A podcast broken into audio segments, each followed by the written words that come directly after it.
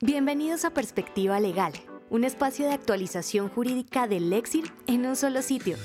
Escucha el análisis jurídico y los puntos de vista de abogados expertos en las diferentes ramas del derecho. Latinoamérica, Colombia, Argentina, Chile, Perú y México. Bienvenidos a un nuevo podcast del Lexir, en Perspectiva Legal.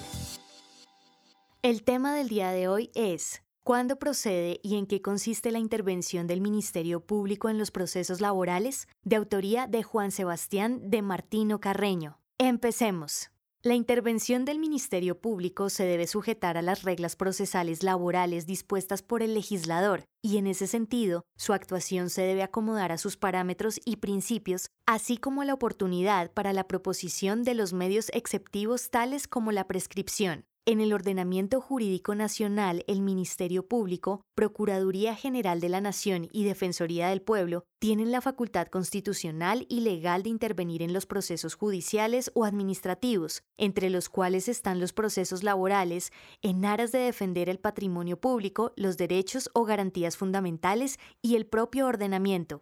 Lo anterior, de conformidad con el artículo 16 del Código Procesal del Trabajo y de la Seguridad Social y del artículo 277, numeral 7 de la Constitución Política, que le permiten al Ministerio Público participar activamente en los litigios, pudiendo, entre otras cosas, contestar la demanda, proponer medios exceptivos, solicitar pruebas, alegar de conclusión, así como interponer acciones e incidentes. En ese sentido, y comprometiendo la importancia de esta figura en el litigio, es relevante poner de presente cuáles son los límites de dicha intervención. Al respecto, la Sala Laboral de la Corte Suprema de Justicia, en la sentencia STL 16129 del año 2022, resolvió una acción de tutela interpuesta en contra de la Sala Laboral del Tribunal Superior del Distrito Judicial de Cali en la que protegió el debido proceso, la buena fe, la confianza legítima y la igualdad del accionante al disponer la ineficacia del fallo de segunda instancia y ordenar consecuentemente su reemplazo. En este proceso, la Corte observó que en el proceso ordinario, el tribunal absolvió a la demandada de las pretensiones económicas tras declarar probada la excepción de prescripción que había sido propuesta por el Ministerio Público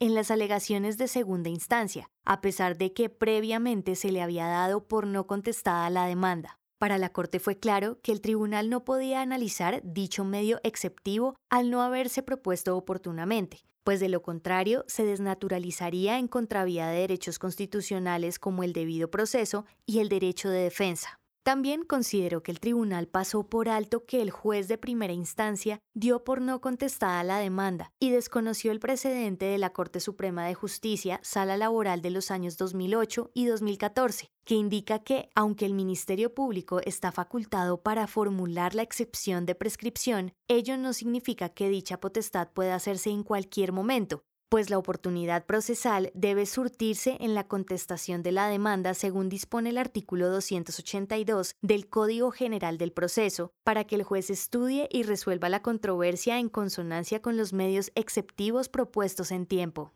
Así las cosas, la intervención del Ministerio Público se debe sujetar a las reglas procesales laborales dispuestas por el legislador, y en ese sentido, su actuación se debe acomodar a sus parámetros y principios, así como a la oportunidad para la proposición de los medios exceptivos tales como la prescripción.